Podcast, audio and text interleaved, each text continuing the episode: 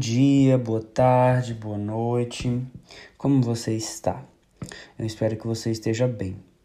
Eu sei que os dias não têm sido fáceis. Eu sei que a cada dia que se passa as coisas ficam mais difíceis em tudo, em quesito espiritual, financeiro.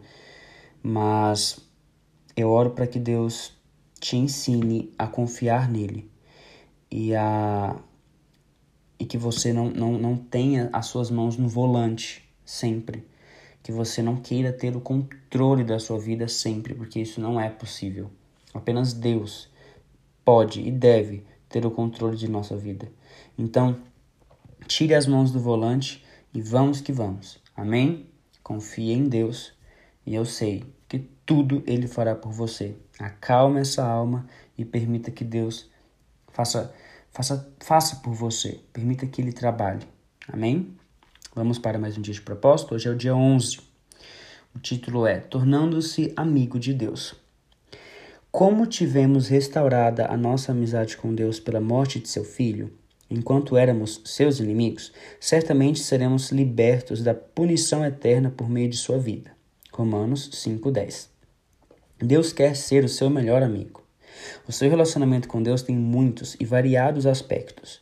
Deus é seu autor e criador, Senhor e mestre, juiz, redentor, pai, salvador e muito mais. Porém, a mais espantosa verdade é esta: o Deus Todo-Poderoso anseia ser seu amigo. No Éden, vemos o relacionamento ideal de Deus para conosco. Adão e Eva desfrutavam de uma amizade íntima com Deus. Não existiam rituais, cerimônias ou religião, apenas um simples e carinhoso relacionamento entre Deus e as pessoas que ele criou, livres de culpas ou medos. Adão e Eva desfrutavam de Deus e Deus desfrutava deles. Fomos feitos para viver continuamente na presença de Deus, mas após a queda do homem, aquele relacionamento ideal foi perdido. Somente umas poucas pessoas no Antigo Testamento tiveram o privilégio de uma amizade com Deus: Moisés, e Abraão foram chamados amigos de Deus.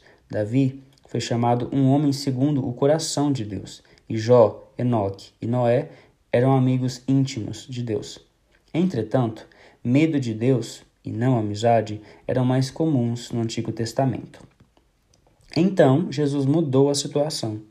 Quando pagou nossos pecados na cruz, o véu do templo, que simbolizava a nossa separação de Deus, foi rasgado de cima para baixo indicando que o acesso direto a Deus estava novamente disponível. Ao contrário dos sacerdotes do Antigo Testamento, que tinham de passar horas se preparando para encontrá-lo, atualmente podemos chegar a Deus a qualquer instante. A Bíblia diz: podemos agora exultar em nosso maravilhoso novo relacionamento com Deus. Tudo por causa do que nosso Senhor Jesus Cristo fez por nós, tornando-nos amigos de Deus. Ter amizade com Deus só é possível por causa da graça de Deus e do sacrifício de Jesus. Tudo isso é feito por Deus, o qual, por meio de Cristo, nos transforma de inimigos em amigos dele. Um amigo, um antigo hino, desculpa, um antigo hino diz: Quão bondoso amigo é Cristo, mas, na verdade, Deus nos convida a desfrutar da amizade e da companhia das três pessoas da Trindade: nosso Pai, o Filho e o Espírito Santo. Jesus disse: Já não os chamo servos, porque o servo não sabe o que o seu, o que o seu senhor faz. Em vez disso, eu os tenho chamado amigos, porque tudo o que ouvi de meu Pai eu lhes tornei conhecido.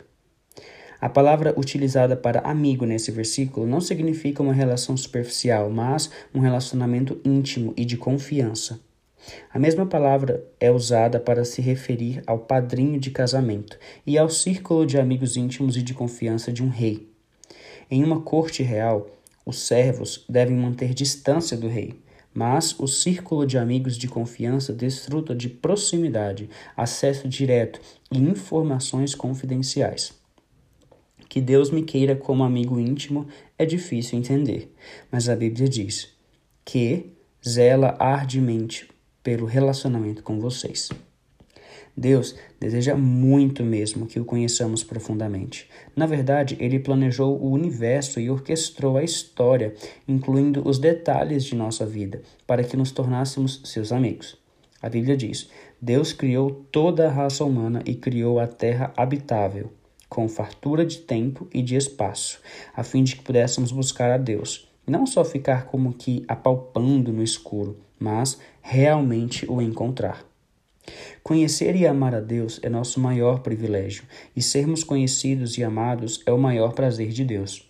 Ele diz: Se alguém quiser se orgulhar, que se orgulhe de me conhecer e de me entender. Estas são as coisas que me agradam. É difícil, né, imaginar uma amizade íntima entre um Deus perfeito, invisível e onipotente e um ser humano limitado e pecador. Não é tão difícil compreender um relacionamento de mestre para servo, criador para criatura, ou mesmo de pai para filho. Mas o que quer dizer o fato de Deus me querer como amigo? Bom, olhando a vida dos amigos de Deus na Bíblia, aprendemos seis segredos para uma amizade com Deus faremos um exame de dois segredos neste capítulo e de mais quatro no próximo. Versículo ilustrativo. Conhecer e amar a Deus é nosso maior privilégio, e sermos conhecidos e amados é o maior prazer de Deus. Voltando. Tornando-se amigo de Deus, conversando constantemente. Você jamais cultivará um relacionamento íntimo com Deus apenas indo à igreja uma vez por semana ou mesmo tendo um período de busca diária. Uma amizade com Deus é construída ao partilharmos com Ele todas as nossas experiências. É lógico que é importante estabelecer o hábito de um momento diário consagrado a Deus, claro, mas Ele quer mais que um compromisso na sua agenda. Ele quer ser incluído em todas as atividades, todas as conversas, todos os problemas e até mesmo em todos os pensamentos. Você pode manter uma conversa contínua e ilimitada com ele ao longo do dia, conversando sobre o que quer que você esteja fazendo ou pensando no momento. Orem continuamente. Versículo. Significa conversar com Deus enquanto faço compras, trabalho ou realizo qualquer outra tarefa diária. Conversa simples. Simples assim. Um conceito errôneo bastante comum é de que passar seu tempo com Deus significa estar sozinho com Ele. É claro que, como no exemplo dado por Jesus, você precisa sim de um tempo a sós com Deus, mas isso se refere somente a uma parte do período que você passa acordado. Tudo que você faz pode ser passar seu tempo com Deus, se ele for convidado para tomar parte e você estiver consciente de sua presença. Um livro clássico sobre como desenvolver uma constante conversa com Deus se chama A Prática da Presença de Deus. Ele foi escrito no século XVII pelo irmão Lourenço, humilde cozinheiro de um monastério francês. O irmão Lourenço era capaz de tornar as mais banais e insignificantes tarefas, como preparar refeições e lavar pratos, em atos de louvor e comunhão com Deus. A chave para uma amizade com Deus, ele dizia, não é mudar o que você faz, mas mudar a sua atitude em relação ao que faz. Ou seja, o que você normalmente faz por si mesmo, comece a fazer por Deus. Comer, tomar banho, trabalhar, relaxar ou jogar o lixo fora, por exemplo. Hoje em dia, frequentemente sentimos que precisamos escapar da nossa rotina para adorar a Deus mas isso somente porque não aprendemos a praticar Sua presença durante todo o tempo. O irmão Lourenço achava fácil adorar a Deus nas tarefas comuns da vida. Ele não precisava participar de retiros espirituais especiais. Não que isso não seja importante. Isso é o ideal para Deus. No Éden, a adoração não era um evento onde se comparecia, mas uma atitude permanente. Adão e Eva estavam em constante comunhão com Deus. Como Deus está com você durante todo o tempo, nenhum outro lugar é mais próximo dele do que o lugar onde você está neste exato momento, ou seja, todo lugar. A Bíblia diz: Ele comanda todas as coisas, está em todos os lugares e em todas as coisas. Outra das providências ide ideais do irmão Lourenço era fazer continuamente orações curtas e informais ao longo do dia, em vez de tentar realizar longas sessões de orações complexas. Para manter o foco e neutralizar divagações, ele dizia: Não o aconselho a usar uma grande variedade de palavras na oração, visto que longos discursos são frequentemente motivos para devaneios. Em uma época em que não há falta de concentração, quer dizer, uma época em que há falta de concentração, Essa sugestão, com 450 anos de idade, para manter a simplicidade, parece especialmente importante. A Bíblia nos diz: orem continuamente. Como isso é possível? Bom, uma forma de utilizar orações de um fôlego ao longo do dia, como muitos cristãos têm feito, têm feito durante séculos. Você escolhe uma frase curta que pode ser repetida para Jesus em uma respiração. Por exemplo, Tu estás comigo. Eu recebo a tua graça. Eu dependo de ti. Eu quero conhecer-te. Eu pertenço a ti. Ajuda-me a confiar em ti. Você também pode usar uma frase curta da Bíblia, como: Para que eu viva em Cristo, jamais me deixarás. Tu és o meu Deus. Sabe, faça essas orações com a maior frequência possível, de modo que fiquem profundamente enraizadas no seu coração. Apenas se assegure de que sua motivação é honrar a Deus e não controlá-lo. Praticar a presença de Deus é uma habilidade, um hábito que você pode desenvolver. Assim como os músicos praticam escalas diariamente a fim de tocar belas músicas com facilidade, você deve se obrigar a pensar em Deus em diversos momentos do dia. Você deve treinar sua mente a se lembrar de Deus. Em primeiro lugar, você irá criar lembretes que restabeleçam regularmente a consciência de que Deus está com você naquele momento. Comece dispondo lembretes visuais em torno de si. Você pode escrever pequenos bilhetes dizendo: Deus é comigo e por mim neste exato momento. Os monges bene, beneditinos utilizam, utilizam o soar de um relógio que os lembre da hora que devem parar e fazer sua oração das horas. Se você tem um relógio ou um telefone celular com alarme, pode proceder da mesma forma. Em alguns momentos você sentirá a presença de Deus, em outros, não. Se você está buscando uma experiência com a presença de Deus por meio de tudo isso, então não compreendeu o sentido disso tudo. Nós não louvamos a Deus para nos sentirmos bem, mas para agirmos bem. Seu objetivo não é uma sensação, mas uma consciência constante da realidade de que Deus está sempre presente. Esse é o estilo da vida de adoração. Através da meditação contínua. A segunda forma de estabelecer amizade com Deus é pensar na Sua palavra durante todo o dia. Isso se chama meditação, e a Bíblia nos exorta repeti repetidamente a meditar sobre quem Deus é, o que ele fez e o que ele disse. É importante ser amigo de, é impossível ser amigo de Deus deixando de lado o conhecimento do que ele diz. Você não pode amar a Deus a não ser que o conheça, e não pode conhecê-lo sem conhecer sua palavra. A Bíblia diz que Deus se manifesta a Samuel pela palavra do Senhor, e Deus ainda hoje utiliza esse mesmo método. Embora você não possa passar o dia inteiro estudando a Bíblia, pode pensar a seu respeito ao longo do dia, recordar os versículos que leu ou decorou e refletir sobre eles, mesmo que sejam poucos. A meditação é frequentemente mal interpretada como algum ritual misterioso e complicado, praticado por ascetas e monges isolados. Mas meditar é simplesmente concentrar os pensamentos, uma habilidade que pode ser adquirida por qualquer pessoa e posta em prática em qualquer situação. Quando você se mantém pensando repetidamente sobre um problema, isso se chama preocupação. Quando você se mantém pensando repetidamente na palavra de Deus, isso se chama meditação. Se você sabe se preocupar, já sabe meditar. Ponto.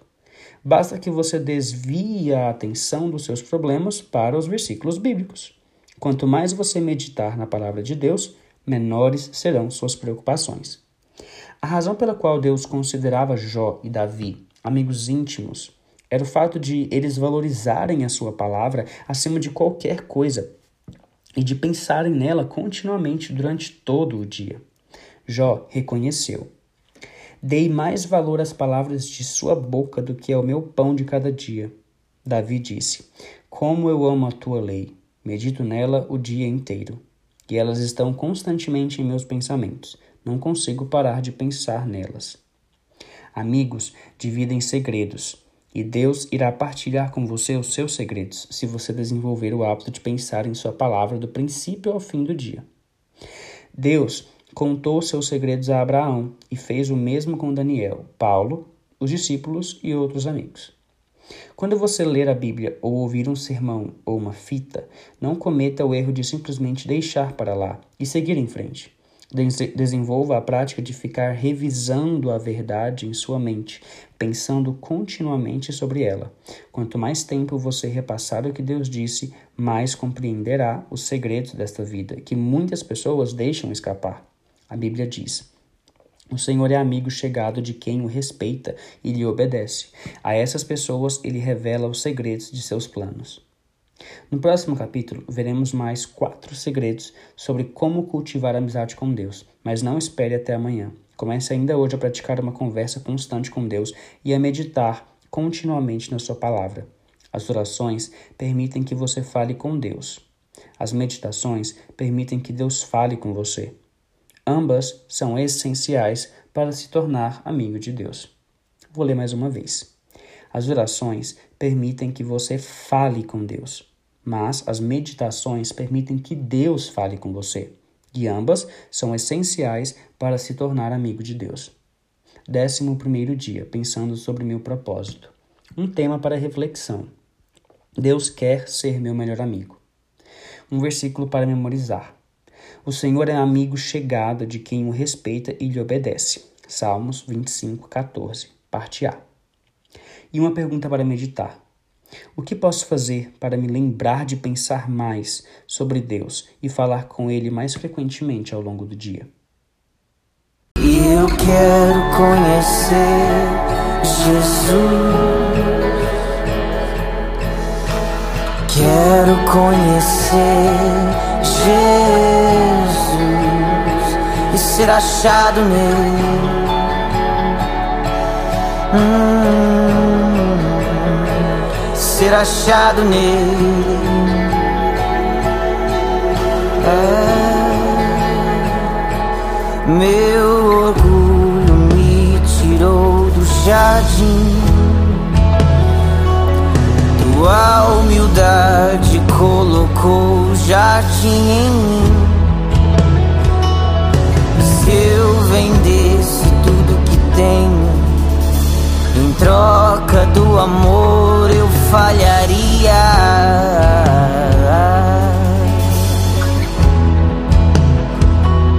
Pois o amor não se compra, nem se merece. O amor se ganha, graça o